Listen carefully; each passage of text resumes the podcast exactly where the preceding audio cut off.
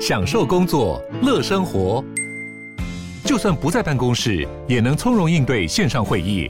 HP Dragonfly 透过专业的 HP Presence 设计，内建降噪及会议快速键，搭配清晰的 Bang & Olufsen 音效，增强音讯及视讯功能。HP Dragonfly 顶级商务笔电，采用 Windows 11专业版，让您在会议中享有最佳的视觉和听觉品质。这个很可怕的是，甚至会养成孩子一种心态，他认为说我人生过得不好，都是你们爸妈负责。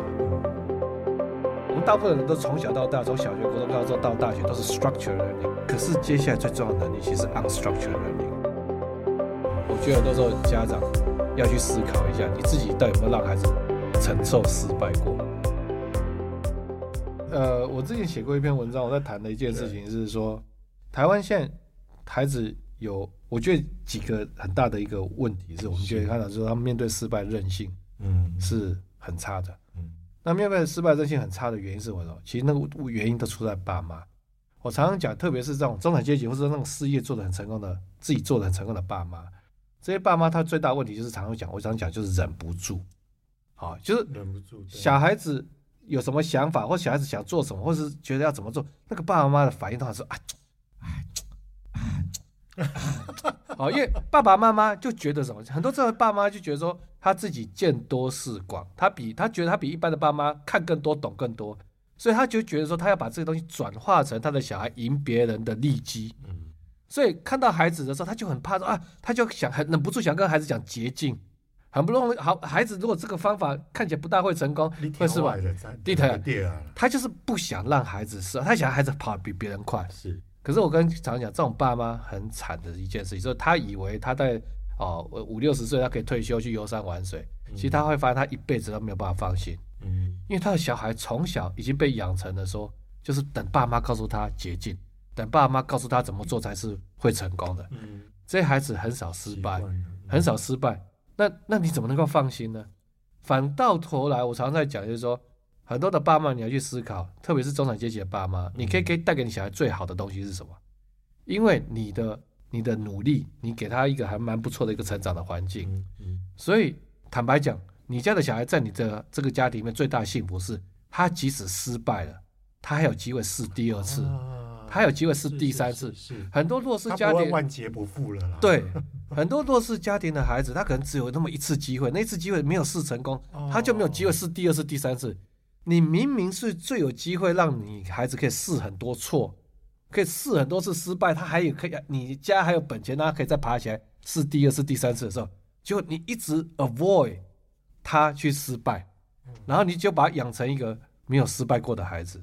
那这个其实你就一辈子提提心吊胆。如果你家小孩第一次人生的大挫败是在四五十岁的时候，我跟你讲，他承受不了，他搞不好窗户打开就跳下去了。真的。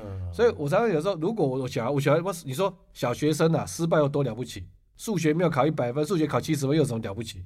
对不对？重考国中，考高中，考高中重考，考大学重考，那又多了不起？嗯，就这样。但是我如果看我的儿子，我的小孩能够每次遇到这种事情，哎，他后来又爬起来，又爬起来，爬起来。我跟你讲，我四十，我五十岁、六十岁的时候，我就可以去游山玩水，因为我很放心。理解。我知道我的小孩他摔倒之后他会爬得起来。可是我觉得台湾现在爸妈就是就是想要让孩子赢在起跑点上，就是想要让孩子跑得比别人快，走捷径。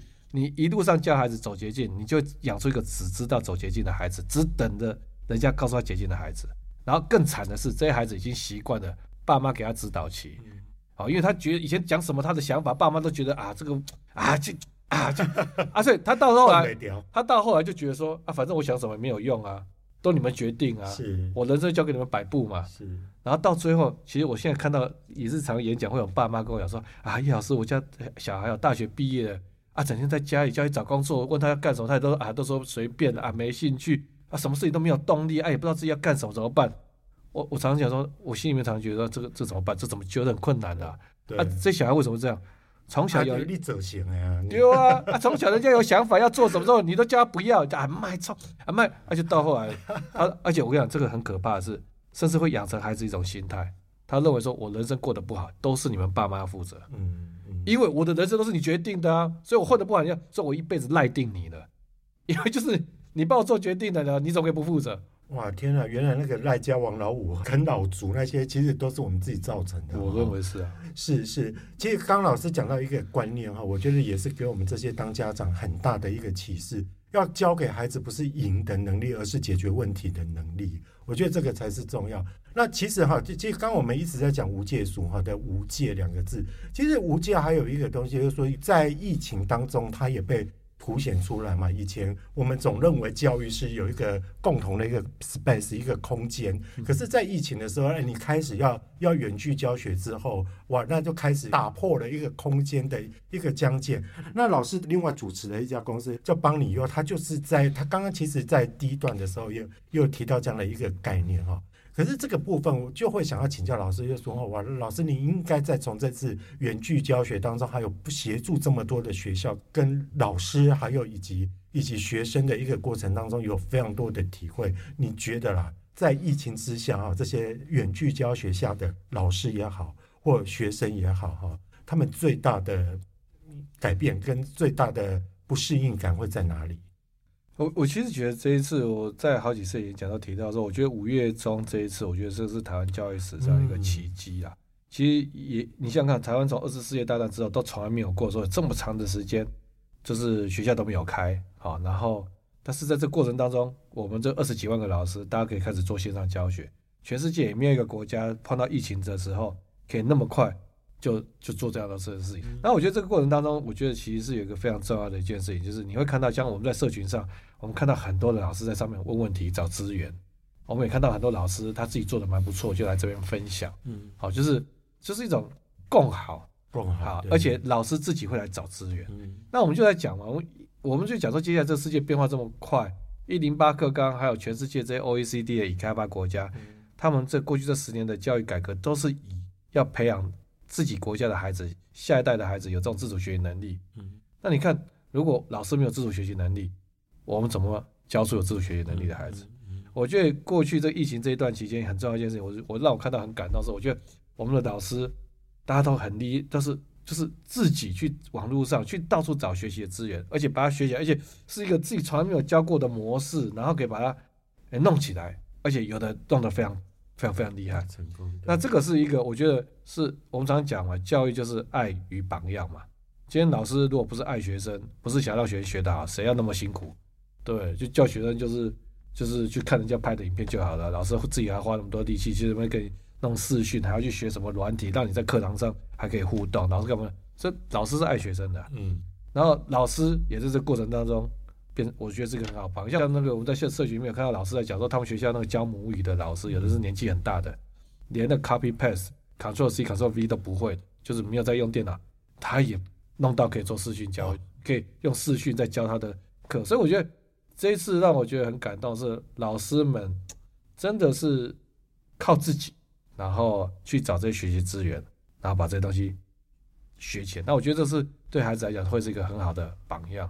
哎，我我觉得我非常赞同叶老师所讲的话，因为其实呃，我们大概在五月十五号他们三级警戒之前，那时候因为远见嘛，常常也在做经济预测或者说未来预测。其实那时候我们对台湾有点担心，因为就每一个人都在都在迭代，每一个国家因为疫情都在迭代，都在升级。到时候我们会觉得说，等到疫情一解封，全球一解封之后，台湾会是相对落后的。可是没想到，就是说我们来了这这么五月，当然我们不希望说那个病毒一直环绕在我们身边。可是我觉得台湾还蛮了不起的，哎，就是说像在教育现场也好，或者说医学现场也好，所以我觉得其实这个全面升级真的是一个非常了不起。我觉得当然也是叶老师你们你们那个邦尼优，其实其实也尽了非常大的一个力量啦。那最后想要请教老师，老师，因为我们常常都在提到历世代。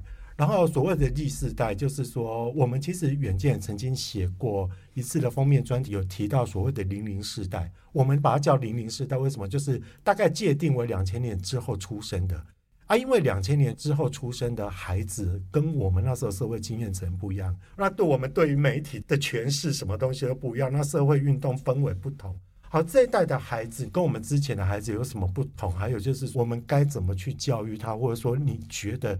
我们常常就是说，他们是最有创意的孩子吗？还是是一个扭曲的一代呢？呃，其实我之前有一个大陆的朋友，他也跟我聊过类似的问题。他就讲说，他觉得一代不如一代啊。然后我就我就跟他说，嗯，我觉得不是小孩子一代不如一代，我觉得很多问题是出在家长。然后他就觉得说怎么会？然后他就觉得说他的教育比他爸妈教育哦程度好很多，他的小孩应该教的比较。我说错，就是这个原因。我就问他一个问题，我说我说当你在小的时候，你爸妈教育程度不高，你爸妈有对你的未来下什么指导棋吗？他说没有啊，都是靠他自己在那边到处摸，到处撞墙，到处碰壁，最后走出这一条路啊。好，那我说你家的小孩呢？你有让他这样子吗？就是我刚才讲的，很多爸妈就忍不住。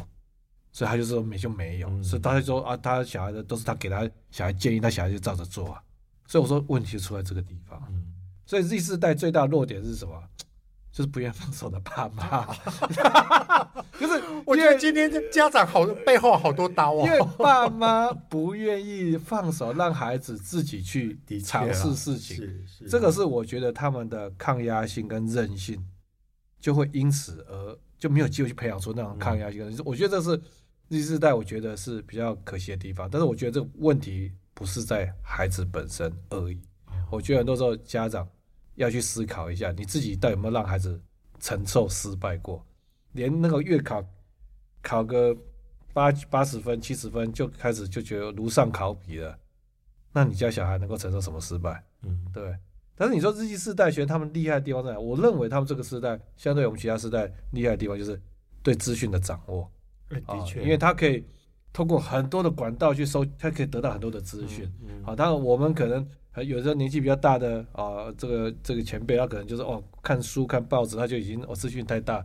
可是我我觉得我们这一个世代的孩子，他可以从很多管道哦，社群啊，然后各式各样得到很多的资讯。那这个是他们收集，我觉得他得到吸取资讯，这个这是他的速度非常速度非常快，这是他们的优势。但我觉得这个某种程度也带来他们的一个一个挑战。也他们一个挑战就是说，因为你每天早上起床，眼睛一张开，就是各式各样的资讯、影音的、文字的、图像，对，所有资讯都灌进来。那这么多资讯，因为他们很能够掌握自己，很会，很能够 reach 到自己，所以他会接触到相对于年长的，可能是去接触到更多的资讯。可是问题是，这些资讯里面有的是真的，有的是假的，有的是错的，有的是骗人的，有的是有用的，有的是垃圾资讯。你怎么在这么多的资讯里面里面去筛选出去截取出真正有用的资讯，是来统整？然后来思考、反思，变成有用的 know how。我觉得这个是，这是 Z 世代现在呃需要呃 build up 的能力啊。这其实就是我们在讲的所谓的阅读素养。好，阅读素养在谈的就是你能不能截取资讯，然后来统整、解释它，然后醒思、评鉴它。好，截取、统整跟反思，然后这就是我们在谈的非常重要一个。从另外角度讲，我认为就是资讯处理的能力。嗯，所以 Z 时代的孩子，我觉得他们 reach out，然后去吸收。的得到资讯能力，多功的能力非常非常强，但反而他也会因为这样子，他的资讯多很多的时候，他如果没有这个好的资讯处理能力，他甚至他就有可能被错误的资讯误导了，对不对？所以这会是我觉得 Z 时代要 build 到的。如果有这个能力的话，再搭配他很很强大的资讯的收集的能力的时候，我觉得这个就会是他们。非常重要的呃优势。那那老师，你觉得哈，就是说在历世代的那个资讯的收敛这一块，你觉得家长该不该插手，或者说家长可以扮演什么样的角色呢？可以可以怎么去循循善诱？对，没有这个家长怎么插手的？因为有时候家长搞不好对这些资讯的。反而反而家长的长辈文更可怕，他搞不好有时候家长有时候也很容易被他带风向。也对了，所以所以这件事情并没有说哪个世代就比较好理解理解。这件事情其实这个其实就是也是某种程度就是我们在谈这种独立思辨的能力。是对。那回过头就是说，爸爸妈妈如果真的是说爸爸妈妈可以可以做什么事情的话，应该是说我觉得在针对这个生活的很多的议题，可以做更深入的一些。讨论，讨论，而不是只在乎对错。有道理。啊，只在乎对错。像举个例子，我们在无界塾，我大概第一年的时候，我那时候蛮震撼的是，是因为我们第一年那时候，因为我们收的学生都是小学五年级才开始第一届学，我们就是新生都是小学五年级的学生，然后他可能在其他学校可能也就是四年的时间而已，可是我就开始发现他说，哇，很多框架就已经发展。举个例子，像我们有一次数学课，老师在教孩子说，哎，问孩子考考孩子一题说。X 减三的绝对值是二，嗯，啊，请问 x 等于多少？啊，那有选择题啊，a x 等于五，b x 等于四，c x 等于三，d x 等于二。那很多孩子就选 a x 等于五，因为五一带进去，五减三就是三嘛。然后老师接下来问说，那 x 减三的绝对值如果等于二的话，x 除了可以等于五之外，x 还可以等于什么啊、哦？可以等于一呀，因为一减三是负的，负的绝对值。但是很多孩子都答不出来，所以老师就发现他说，很多孩子对绝对值观念并没有真的了解，所以老师就开始花更多的时间去解释，重新再解释绝对值观念。我们就发现那先生那个时候就开始就很多孩子不耐烦，他说：“老师，我们这题答案就对呀、啊，就对就对，你干嘛还是浪费时间在讲这些的？”所以我才发现说：“哇，这孩子才刚来无界的主，就是说他在一般的学校哦，他可能也才几年的时间而已。那我觉得很多时候很多孩子已经被养成了分数至上，就我只要有分数，我分数对了就好，你干嘛跟我讲那么多？对了就好，对最重要。哦哦、所以我要讲的是说。”很多爸爸妈妈可能你都不知道，说我们在不知不觉中已经养成孩子这样子的价值观，所以我在讲说，很多时候你如果可以跟孩子在生活当中的议题，你可以做一些更深入的讨论，而不是只是只看哦分数多高，只看对错啊。很多人生很多世界，这世界很多事情没有，有时候是没有对跟错，很多时候就是就是一个价值的选择。那当然也很多元，哎，对对。那爸妈愿不愿意让孩子了解到这个世界是没有标准答案的？嗯啊，这个这个我是觉得是爸妈，我们可以一起来努力。哇，的确，刚刚老师讲那个例子，我觉得也有震撼到我哈。就是说，原本老师你们的想法应该是说小五还有很高的可塑性，可是后来发现说哇，现在现在这家长的那个魔力实在太大，大到连小五的学生都已经变成一个样了，那个都变样板化，就变得很很可怕了。我有一次在跟亲戚吃饭的时候，就他提到说哦。我们家那个小孩哈，最近考月考考完哈，数学只有考九十八分，好九十八分，然后我修理他，哦就我就说哎啊九十八不是很厉害，我说修理他说他就是两分的初心呢、啊，我就是让他知道初心是不对的、啊，就修理他。那就问一下，我就问我小儿子小小叶，我说因为那时候他还无界数还没办，他那时候年纪还不够大，没有到无界数，我就说啊你你考几分？他说七十五分，我说十一，就是就是你知道。我我我这么讲啊，然后这个时代最重要的能力，嗯、好，我常常讲说，以我小儿子为例啊，我我们学习有分两种学习，structured learning 跟 unstructured learning。我们台湾很多孩子从小到，我们大部分人都从小到大，从小学、国中、高中到大学都是 structured learning，就是老师把要学的东西都整理好，有这个脉络，然后让你一个一个这样去学，然后按照那个系统性的去学。可是接下来最重要的能力其实是 unstructured learning。我们开始工作的时候，老板丢给我们一个新的议题、新的东西叫我们去处理的时候，对啊，哪边有课可以教我们，嗯、我们都是要去到时候哎，从这边去收集一些材料，那边收集一下，然后去建构我们的知识体系。Unstructured learning 才是最重要的。嗯、可是我们的爸妈或者我们很多时候学校很注重的是 structured learning。嗯，爸妈就觉得说哇，小数学成绩给你一百分，小学六年级数学成绩一百分又怎么样？不好棒棒，以后长大就变人才吗？嗯，回过头来就举个例子，像我我的我的小儿子他。大概小学四五年级，反正他就小学的时候，他突然哎，有一天他突然，我们第一次带他坐飞机，他就突然对长龙航空开始很有兴趣，对航空就开始在网络上收集很多航空的资讯。好，按、啊、你说，有的爸妈可能就是认为这个在浪费时间，对考试嘛，那我就让他做这个事情。所以过了几个月之后，哎，他就对航空公司如数家珍，看到哪一个 logo，他就知道是哪个航空公司。然后哇，他等那公司航空公司的故事，他都知道。张国伟变他的偶像，好像是反正就是这些哦。然后我还有也会讲《王子复仇记》什么有的没的这些的哦。然后啊，我那管太宽了。然后然后哎，他突然过一段时间，过个几个月之后，他突然就对饭店很有兴趣。兴趣又不一样了。啊啊，可以又开始网络上找很多饭店资讯，然后又把整个对饭店的知识体系建构起来。嗯。然后又过个两三年，他又刚好是台湾的选举年，他开始对政治有兴趣。啊，他哪个党讨厌哪个党，哪个党是表面上是怎么样，但是骨子里面是小绿或什么，他也都哇 研究得很透彻。绿皮蓝骨，蓝皮绿骨。啊，但是我的观察是，他这整个事情的时间越花越短，也就是他这个 unstructured learning，他建构自己的知识体系的时间越花越短。这个就是他以后出社会，我认为这就是无界数的孩子以后最重要的能力。你以后出社会就是用这种能力跟人家拼啊！你以后出社会，不管什么东西议题当红，什么东西。他都可以，外面都还没有什么补习班、巨匠电脑，什么东西都还没有在开课在教的时候，你可以靠自己收集很多的资讯，你可以建构你自己知识体系，你就跑得比人更前面了。嗯，那我认为那才是台湾的年轻人未来我们应该更多的来培养的能力，unstructured learning 的能力。那那种什么啊，什么数学成绩一百分，差个两分也被骂到臭头，我就觉得你注重那个，你的小孩都没有 unstructured learning，我都不知道这些小孩以后出社会之后。要怎么去面对一个这样瞬息万变，然后也没有课教你的时代，你要怎么跟得上？我真的不知道。所以那一次的聚会，你的亲戚被你骂了一顿吗？没有，那个算是长辈。好，今天真的非常非常谢谢叶老师的一个分享啊！其实哦，我今天要来录这个题的时候，我心里想说，谈这个教育不是应该都是要给学生听的，或者是怎么样？但今天听完老师的分享，我觉得非常的有价值。原来最需要被教育的其实是家长，因为家长如果你的观念、你的想法可以被解构的话，很多东西你其实可以让你的孩子。变得更有价值，更能够去创造价值哈。那如果想要多了解叶秉成老师，欢迎上我们的华人精英论坛哈，搜寻作者叶秉成就可以看到叶老师其实常常都在我们的那个网站上面有非常多很特别跟值得参考的一些观点。最重要的是，请记得要每周都要收听我们远见 on air，陪你轻松聊财经国际大小事。我们下次再见喽，好，拜拜，大家拜拜。